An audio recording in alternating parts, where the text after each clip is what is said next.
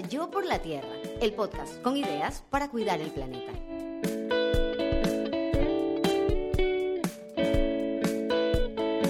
Esta es una producción de Tripea. Hoy en Yo por la Tierra, redefiniendo el lujo.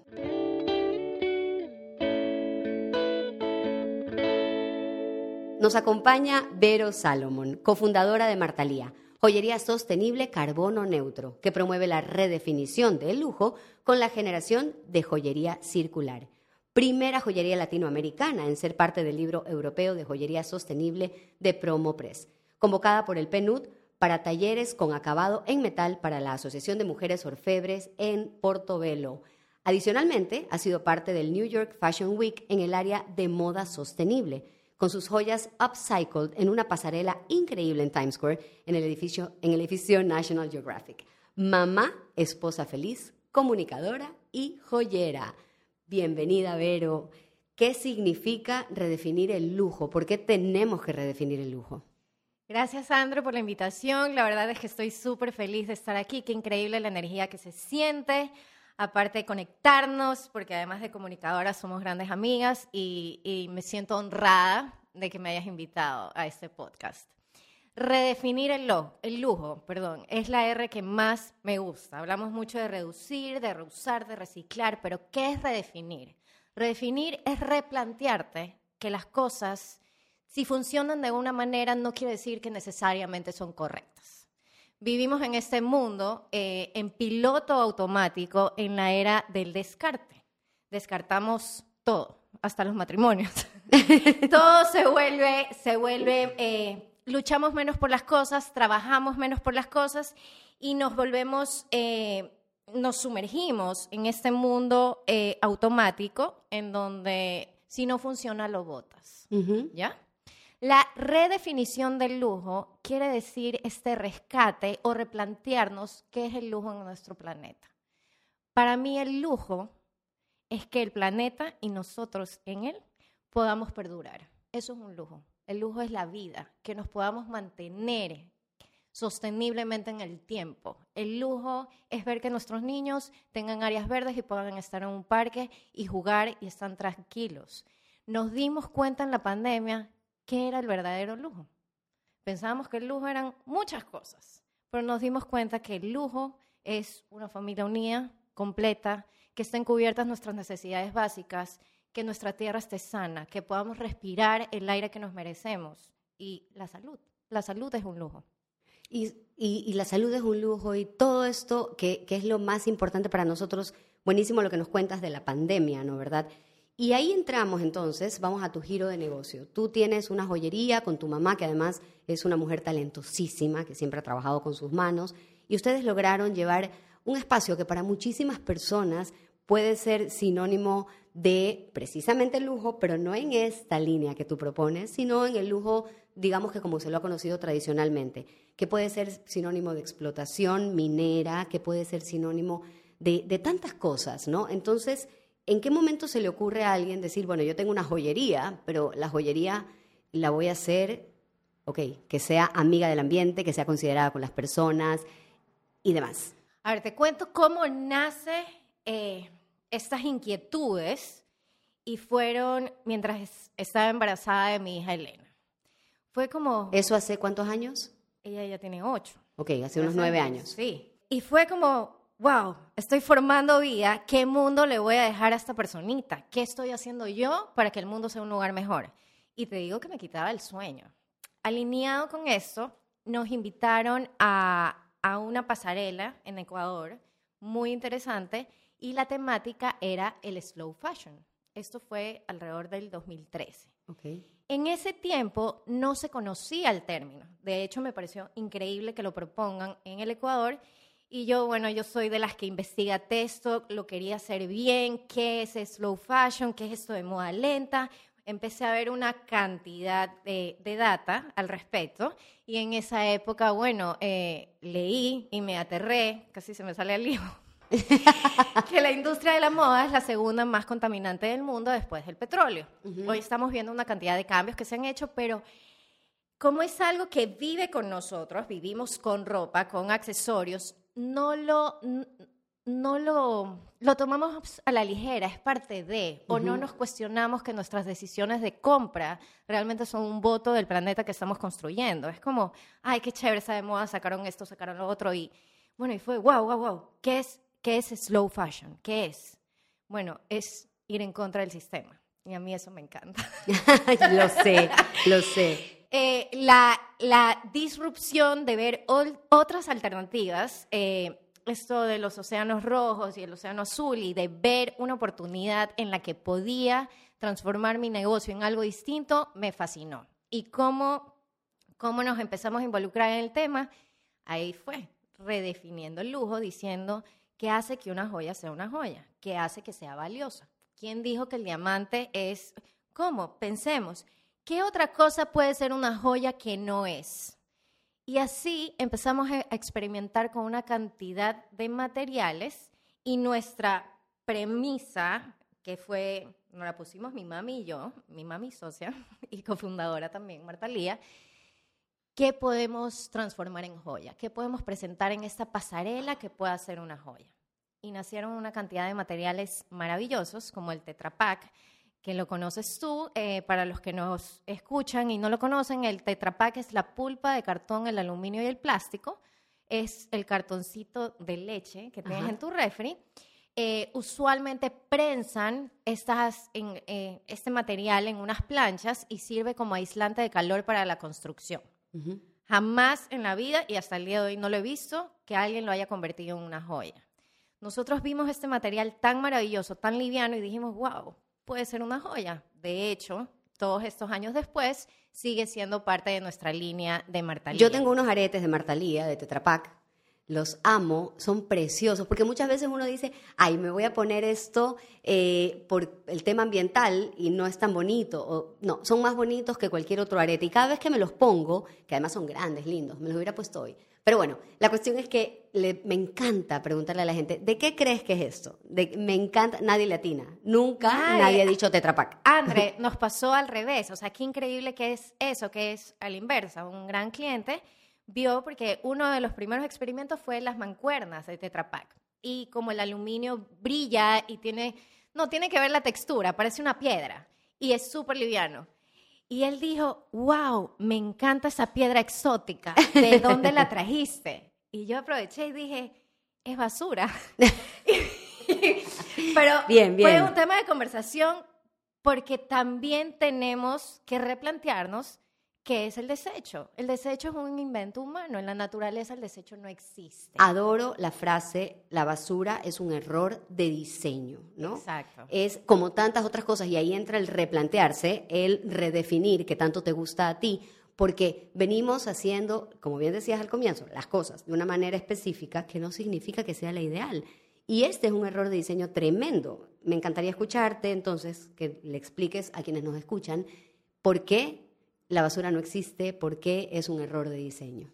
Ok, perfecto. En la naturaleza todo se regenera, todo se transforma. Parte de este movimiento slow que nace con la comida, el primer movimiento slow fue el slow food, donde eh, el ser humano se empezó a preocupar en los productos de estación, en consumir lo que debe consumir, en tratar de reducir eh, la distancia de compra de las cosas para reducir el impacto ambiental y la huella. Entonces, todo lo que tiene que ver con el slow food era cercanía, kilómetro cero, utilizar cosas de estación, trabajar eh, menos procesos, pero más riqueza en, el alimento en sí. Lo mismo pasa con la moda pasó, eh, el movimiento se traslada a la moda y empezamos a replantearnos, eh, en lugar de hacer muchas colecciones, hacer, hacer, hacer, hacer, consumen, no importa, a replantearnos esta circularidad de ¿y qué pasa después? Cuando algo ya no lo usas, lo botas, lo transformas, lo rediseñas.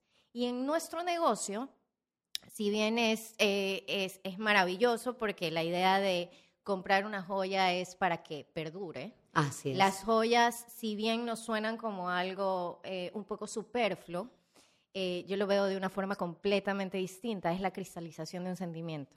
No hay una sola persona que no le regale una joya a otra que, que no aprecia.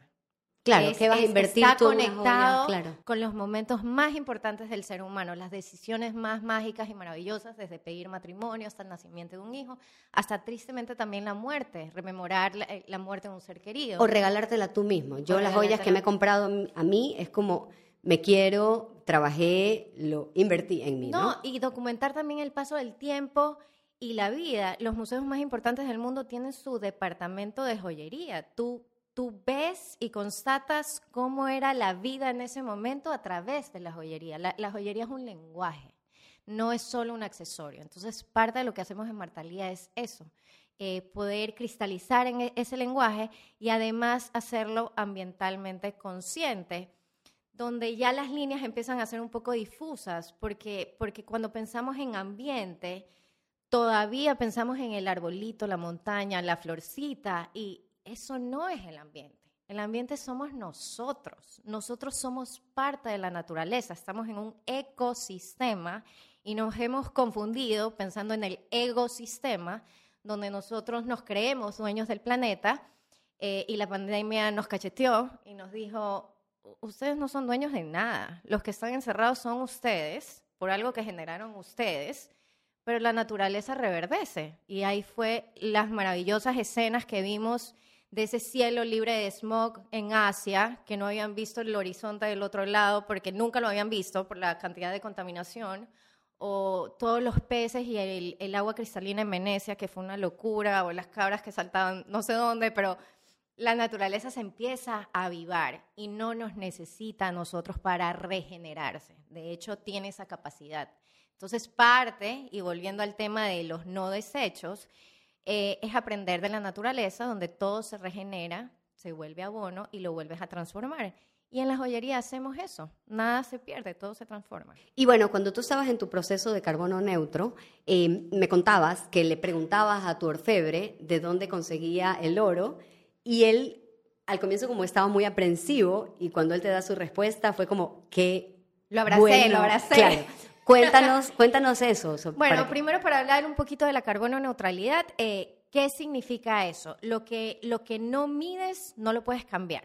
Entonces, parte de hacer cambios conscientes en tu, en tu estructura de empresa o de vida es medir tu contaminación y tu impacto. Entonces, lo que hicimos primero fue eso, medir cuánto Martalía contaminaba, tanto en la joyería como en el taller, como todos nuestros procesos. Eh, desde la luz, el agua, pesábamos la basura una vez a la semana, empezamos a ver la basura, qué tipo de basura generábamos. Después de esta medición, bueno, nos dicen, eh, señores Martalía, ustedes contaminan tanto. Viene la etapa de reducción, porque siempre podemos mejorar. Escúchenme, siempre podemos mejorar. Lo más bacán del camino de la sostenibilidad es que no es una carrera de velocidad, sino de resistencia y de adaptación y de transformación. Entonces, saber que podíamos mejorar, bueno, ¿cómo podemos mejorar? Cambios tan chiquititos como tener, tú que eres la reina de la propia taza o el propio termo, tenemos una cafetería a 20 pasos de la joyería y yo soy adicta al café como lo sa- a mucha honra. si compartimos, compartimos, compartimos eso. Y veía que mi tacho lo único que tenía era tacitas eh, desechables de expreso. Pero así, pu, pu, pu, pu. uno, dije, wow, ¿cuánto café tomo? Y lo otro es, puedo ahorrar esta vaina con, con, con mi taza. Entonces empecé a llevar mi taza, lo hicimos como política de empresa. Ajá. Al principio ni siquiera nos querían servir en la cafetería. Gracias, cafeterías, por cambiar. Pero Gracias, al principio sí. era como, eras el bicho raro. Sí, y eso, eso, Eso, jus- viene con lo de redefinir. El hecho de que algo funcione de una manera no quiere decir que lo puedes hacer distinto. Y yo Por- quiero, quiero contar esa anécdota, Vero, y, y te interrumpo para que justamente la gente se, se entre en esto, ¿no? Se meta en esto, porque efectivamente yo cuando empecé, digamos que a frecuentarte a ti en un colectivo de mujeres ambien- ambientalistas imperfectas, como me gusta decirlo, yo llegué con mi, taza y mi termo y, tú me dijiste, aquí no eres la loca, ¿no? Yo siempre estuve acostumbrada a que era la diferente. Hoy en día, con mucho gusto puedo decir que ya no me siento tan diferente porque muchas personas han acogido esto. Me acuerdo clarito cuando tú me contabas que ibas al Sweet and Coffee, al frente tuyo, con la tacita y que convenciste, porque claro, hay procesos, ¿no? Convenciste de que te sirvan en esta taza, era una locura. Hoy en día, y o a voy a veces se me quedaba la taza y le decía, présteme su Présteme taza. su taza y me la llevo al volver". local de al frente. me miraba así, me dice, me la van a descontar. Y yo le prometo que no, usted y yo estamos haciendo el bien al planeta, hágame caso. Y parecería una tontera, No. pero en la medición Multiplícalo, pues. Y, y lo que quería decir es que hoy en día Sweet and Coffee tiene un eslogan que dice realmente lo necesitas. Imagínate cómo vamos cambiando y mejorando cuando a- hoy en día ellos nos proponen que Claro. reduzcamos y que llevemos nuestra tasa, Claro, increíble, increíble. Bueno, en esta medición eran como 150 tacitas. de- era, era una locura. Empezamos a hacer estos cambios de, de- de reducción y, de, y, y- y cambios colectivos, porque una de las cosas súper chéveres es que cambiar solo es mucho más difícil que cambiar acompañado. Cuando lo haces en equipo, es mucho más fácil. Por eso las amigas van juntas al gimnasio y todo. Este, entonces empezamos a cambiar en colectivo, cambiamos nuestra luminaria a LEDs, a cuestionarnos cuáles son los horarios que realmente necesito la luz prendida en la joyería. ¿Por, por qué estamos tan acostumbrados a que en- entras a una joyería y todo esté así mega shiny a las 12 del día? ¿Es realmente necesario? Entonces, todas estas preguntas que parecen bobas hicieron eh, un cambio radical en Marta Lía y nos hicieron ahorrar dinero. Entonces, fue muy interesante porque si bien nuestro propósito era ambiental, también fuimos más efectivos, más productivos y generamos menos gastos. Entonces fue un win-win. Economía y ecología van de la mano. Correcto. Una vez redujimos todo, hasta aquí llegamos porque ese es otro tema. Por eso me encanta el término eh, de Andre de ambientalista imperfecto. Todos los extremos son malos y lo otro es que no podemos vivir en este planeta sin generar un impacto. Ahorita que estamos respirando, estamos botando dióxido de carbono.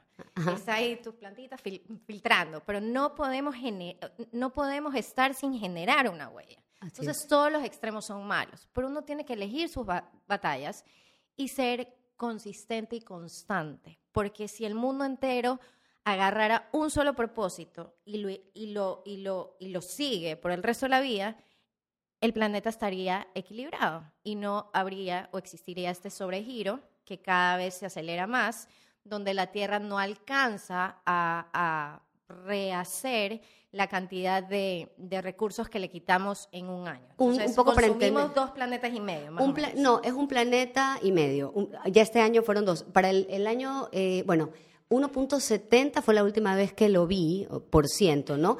Eh, hay un día que se llama el Overshoot Day, ya les vamos a decir cuándo fue este año, pero el Overshoot Day es el día que se te acaba eh, el cupo que tenías en la cuenta, un poco para entenderlo de una manera mucho más didáctica mientras Vero nos, nos busca el, el dato exacto.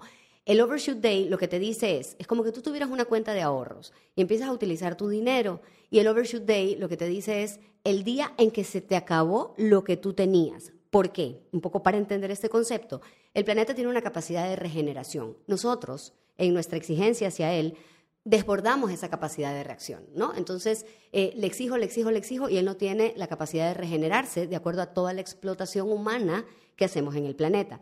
Entonces, esta, esta organización, que es la, la organización que mide la huella de carbono, tiene el Overshoot Day, el día del sobregiro. ¿Qué significa esto? Para julio se te acabó el planeta, o sea, ya es como que se te hubiera acabado la plata, ya usaste lo que alcanzabas a utilizar. Y es muy interesante porque, bien lo decía Vero al comienzo, hay que medir para poder eh, mejorar, ¿no? ¿Verdad? Entonces es Tienes razón, o sea, nos comemos ca- casi dos planetas al año. 1.70, un- 1.75. Exacto, exacto. Entonces, imagínate, no nos alcanza. Es como que tuvieras un sobregiro, hay, ¿no? Hay, hay una medida por tierra y hay una medida por países. La buena También. noticia es que Ecuador está súper bien. Súper bien por todas Ecuador las áreas se le verdes. acaba en noviembre, si no estoy mal, que es turro igual, no se debería acabar, pero hay Así es. países que obviamente están... Y están el peor. motivo por el que no se nos acaba más tarde es en, en gran parte porque tenemos la Amazonía, porque tenemos todas estas áreas verdes que nos sostienen, ¿no? Es muy interesante, búsquenlo, búsquenlo porque eh, realmente esto nos permite también estar muy en contexto. Entonces, Vero, sigamos con la medición de lo que nos estabas diciendo. Terminamos con el tema de la reducción, este, desde dejar de utilizar desechables hasta dejar de utilizar papel. O sea, ¿realmente tienes que imprimir la cosita o la puedes enviar? Necesitas tenerlo Entonces nos volvimos paperless. Fue un reto así súper, es una empresa pequeña, cualquier cosa sube, mira, lo baja, o sea, mandas las facturas electrónicas siempre y, y reduces papel, increíble. Entonces volver a pesar la basura después de hacer este tema de reducción era como ganarte un premio, o sea, era como, wow, sí lo puedes hacer. Una vez que reduces lo que más puedes, en ese momento, ¿no? Porque empiezas a ver otras alternativas. Eh, viene la compensación. ¿Y qué es la compensación? Es, me encanta este término, pero es el que peca y reza empata. Es, bien, bien, buena manera de entenderlo. Es una forma de entenderlo. O sea, si, si, si ya no puedes mejorarlo más, compénsalo. Hay muchas cosas en la cadena que no están, que no dependen de mí, de, de mí, de Verónica. Entonces, esta frustración, y ya vamos a hablar del oro circular, pero hay cosas que yo no puedo controlar. Entonces lo puedo compensar. Ese sí es mi compromiso. Entonces en Martalía apadrinamos 14 hectáreas de bosque pristino en la Amazonía ecuatoriana y son nuestros bebés. Es nuestro compromiso de por vida de que, de que ese pedacito de tierra va a estar cuidado por Martalía. Y es una forma de agradecerle al planeta por todo lo que nos da. Mira, lo mínimo que puedo hacer es conservar este espacio, que ni siquiera es por ti, planeta, es por mí. Es por mí, porque yo necesito esos, esos bosques. Eh, increíble. Y ahí ya empatas. Entonces ahí ya llegas a tu carbono neutralidad. Entonces es súper lindo, sí, porque todo lo que encuentras en Martalía tiene huella cero, que quiere decir que estamos tablas, estamos neutros. no, no, debemos nada. Para contarte lo del oro circular. Pero antes de continuar con el oro circular, ahí entra la cuña, pero es que es chévere reconocerlo. Ustedes son la primera, la primera joyería carbono neutro que se conoce en el mundo. En el mundo. En el mundo. Y es en Ecuador. Nadie estaba certificado, por eso fuimos parte de este libro eh, de joyería y fue algo completamente disruptivo porque una joyería no se lo plantea. Como no es obligación, no es una política pública, no es algo que tiene que pasar, sino es algo que a uno le tiene que nacer, no necesariamente es, de hecho es la primera. Increíble, increíble. El oro, el oro... Oro circular. Oro circular. A ver, este, cuando seguía eh, embarazada, es que embarazada uno piensa, pero todo, como no duermes, no estás como, decía, El segundo embarazo estamos hablando, o el primero. El primero. Ok, es desde ahí me planteé porque vamos a hablar de la minería, porque empecé a tener pesadillas. Estoy explotando. A ti no te dan pesadillas embarazada, como unas cosas raras. Este, como que tienes más conciencia de ciertas cosas, sí. Bueno, Decía, estoy explotando, estoy explotando el planeta. O sea, ¿cómo, ¿cómo puedo decir, por un lado, que quiero un mejor planeta para mi hija y por otro lado, lo estoy explotando? Después entendí muchas cosas, pero cuestionártelo te hace aprender. Yo pensaba que la minería era el cuco. Sin embargo, eh, no es la minería en sí, es la mala práctica de la minería la minería responsable o la minería ética o, la, minería coherente, y ahí volvemos al tema del equilibrio, que es que extraigas lo que necesitas, no más de lo que necesitas, que dejas que la tierra se regenere para hacerlo, que el proceso de extracción sea de la forma más ética y sana tanto para el planeta como para los mineros. Entonces, empecé a aprender una cantidad de cosas y una de las cosas que aprendí es que es que la joyería es el punto del iceberg Claro, no es Del oro, o sea, del, en lo que se utiliza el oro, los metales en el mundo. Una vez alguien nos escribía Vero por Instagram y cuestionaba, yo recuerdo claramente, ¿no? Cuestionaba, eh, no, pero que la minería, que, que ustedes promueven las joyas, era algo que yo subí sobre eh, tus joyas, ¿no? Sí, sí. Y, y, y lo que le contestábamos a la persona era, el celular que tienes en la mano con el que estás escribiendo tu crítica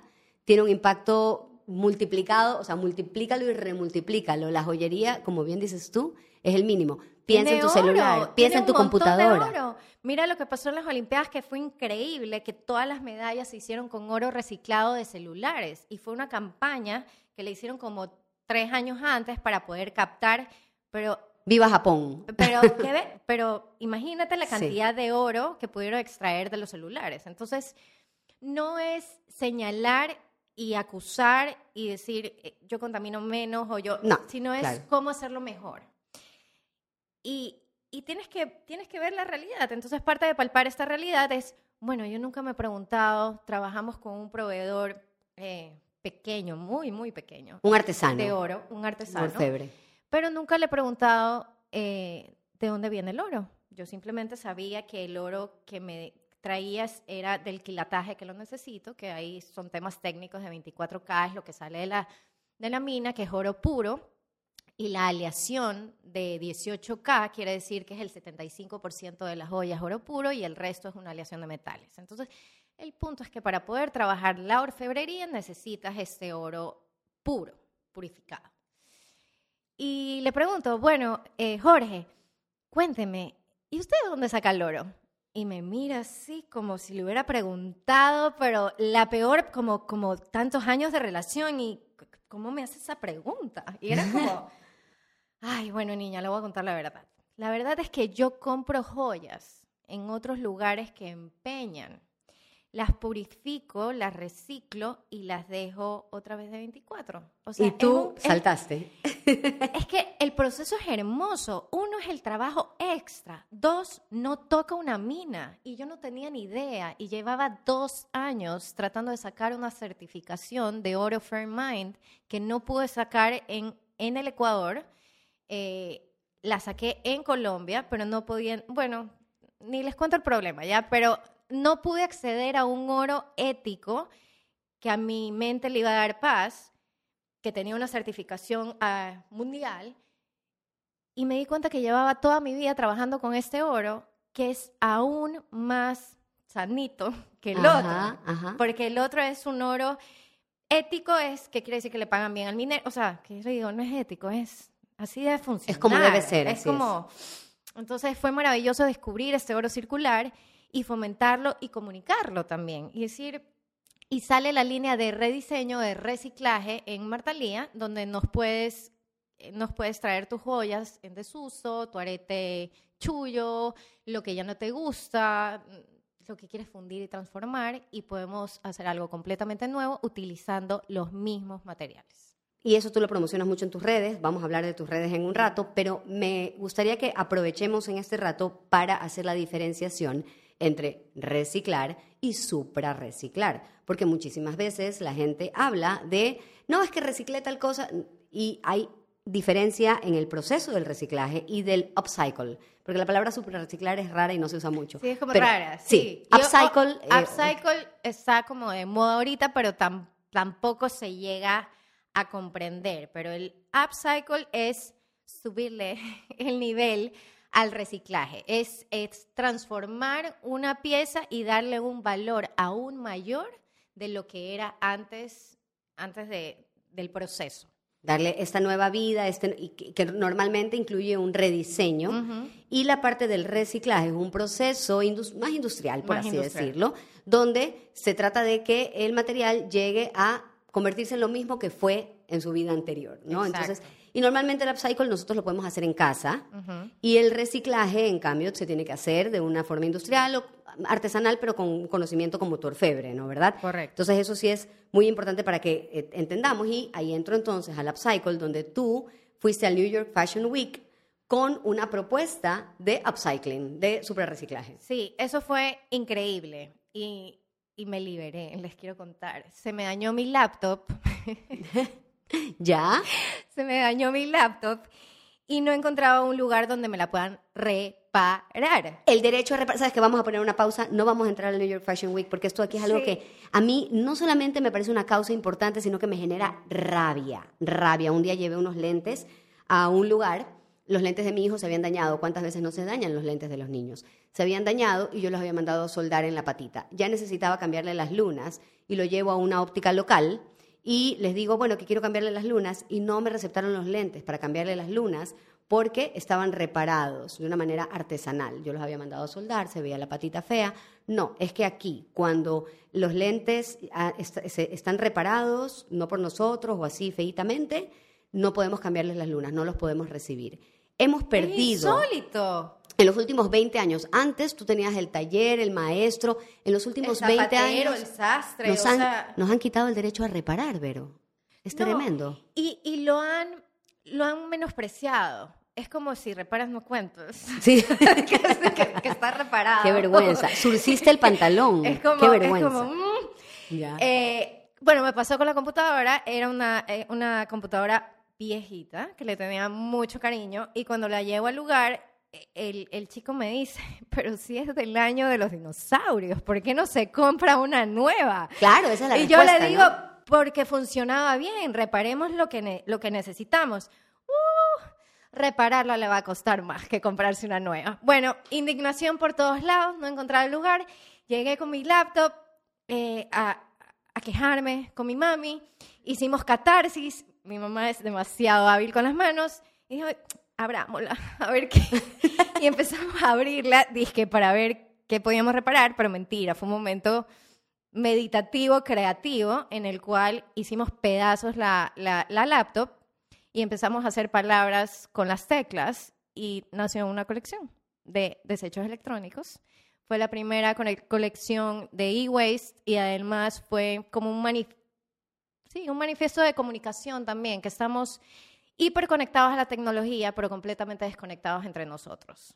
Y esa era una forma de expresarnos. Y fue algo que dijimos, lo vamos a hacer porque lo, sentimos y lo vamos a poner en la joyería y si se vende bien y si no también.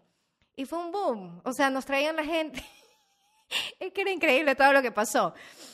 Me trajo una cliente un celular que fue el celular con el que se amarró por primera vez con el que hoy es su esposo y todo, entonces quería hacer algo que como esto y como el celular ya no servía, abrimos el celular y con los chips hicimos unas mancuernas que le regaló en su aniversario. Entonces nos dimos cuenta qué, qué increíble cómo todo está conectado y cómo puedes transformar. Nos dimos cuenta que estábamos trabajando con desechos, haciendo lo que nos gusta y redefiniendo el lujo de una forma distinta, porque era, joyería. Te voy a comentar algo que comenté acá con Alejandra Durán de la aguja mágica, si no me equivoco fue con Alejandra, y decía que en Los Minimalistas, este documental en Netflix, había una mujer, una dura, lo máximo, que decía, eh, se habla mucho de que somos materialistas, pero realmente el problema que yo veo es que no somos lo suficientemente materialistas, porque tenemos un desdén y un poco aprecio por lo material y me parece interesantísimo. Tenemos que ser más materialistas, es decir, valorar... ¿Lo cuidarías más? Harías que perdure. Exacto. Sería algo que, que X persona me dice, no, no, es que yo compro ropa cada mes y medio, porque la moda, entonces, y, y, yo le digo, ¿y qué haces con el resto? Y me dice, bueno, si no lo puedo regalar, lo voto, o, o sea, ya no, y tú te desvaneces. Yo te escucho y me pongo mal. Me perturbo porque claro. justamente con, con Ale hicimos una cantidad de, de upcycling con, con, con, ropa que tenía y, y yo le tengo cariño. O sea, para mí hay ciertas piezas que me transportan a ese momento de mi vida y que si lo puedo reutilizar porque todo vuelve y ahí, y ahí tiene que ver la asertividad con la que compras, qué compras y para qué es increíble. Entonces yo decía, mira, este jean es cuando yo tenía 15 años. Y se me mataba. Y me dice, ¿cómo te queda? Yo, no, se ha tirado. Antes los hacían distintos. Los hacían distintos. Los hacían para durar. Y, y bueno, efectivamente, y, y, no se trata de juzgar, eh, no se trata de juzgar, se trata simple y sencillamente de replantearnos, ¿no? Es, es importante eso, porque no es que estamos diciendo, ay, qué horror, la gente, cómo nos repara. A ver, ambientalistas imperfectos. Todos caemos en el, me voy a comprar uno nuevo porque ¿para qué voy a...? Sí caemos en eso, definitivamente. Pero reparas cuando te da tacañería comprar algo nuevo. O sea, reparas por... por por, por, por tu bolsillo más que... Por tu bolsillo más que... Pero bueno, pero quisiera hablar, Vero, del el Fashion Week, este, para que nos cuentes entonces, con esta colección se fueron al Fashion Week. Con esta colección fuimos convocadas al Fashion Week, fue la primera vez que se hizo una plataforma de moda sustentable y fue increíble porque fuimos la única joyería encima latinoamericana y fue como, o sea, fue un hito. Yo que soy cero de pasarela y de, y de porque, porque tengo amor y, amor y odio por la, por la moda, es la verdad. Es como me gusta, pero... Pero tu giro de negocio es parte de la moda. Sí, pero la moda es algo que pasa. Claro, te refieres a la tendencia a, a, la tendencia, Parte es crear cosas atemporales que permanezcan o que tengan un significado que no caduque. Entonces, estar en una plataforma de uno de los lugares más importantes de la moda en el mundo, presentando moda sustentable, fue como que el hito de disruptividad y, la, y, romper el paradigma más grande que, que se tiene. para mí fue mágico estar ahí y que estén aplaudiendo los chips y las teclas de la computadora que no me quisieron arreglar. Increíble. Y fue, fue, fue maravilloso. Tienes un storytelling increíble ahí, definitivo. Y fíjate cómo hay marcas que han redefinido la, la moda y entre esas está Patagonia, ¿no? Que sacó este super anuncio donde decía, no compres esta chaqueta, tráela y te la reparamos. Entonces, entiendo ese, e, esa contradicción y esta, esta dualidad que se te puede presentar, pero para eso están ustedes, para redefinir la historia y reescribir la historia. Pero para ir cerrando esto, hemos hablado mucho de tu marca, hemos hablado mucho de tu convicción, que yo la conozco de fondo y sé, sé que es profunda.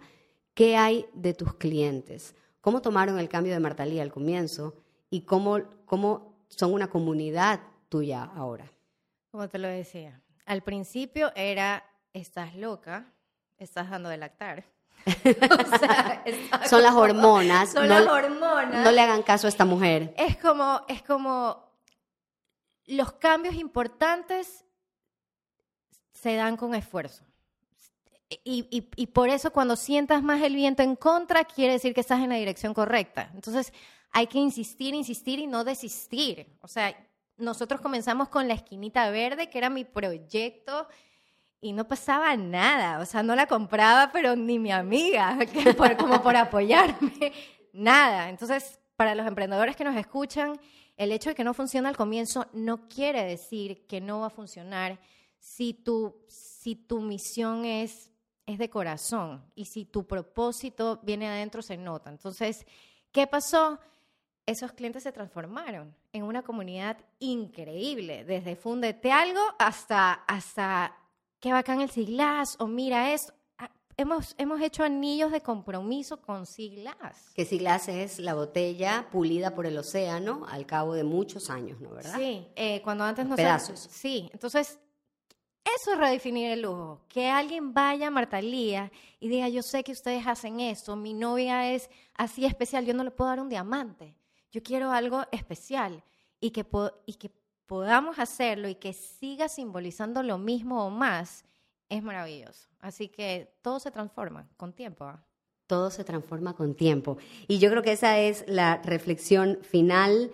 Eh, estamos en este momento despidiendo a Vero Salomón. Ella es cofundadora de Martalía, Joyería Sostenible Carbono Neutro, que promueve la redefinición de lujo con la generación de joyería circular primera joyería en ser parte del libro latinoamericana, en ser parte del libro europeo de joyería sostenible de Promo Press, convocada por el PNUD para un programa de orfebrería, adicionalmente parte del New York Fashion Week en el área de moda sostenible. Joyas upcycled en una pasarela en Times Square. Mamá, esposa feliz, comunicadora y joyera.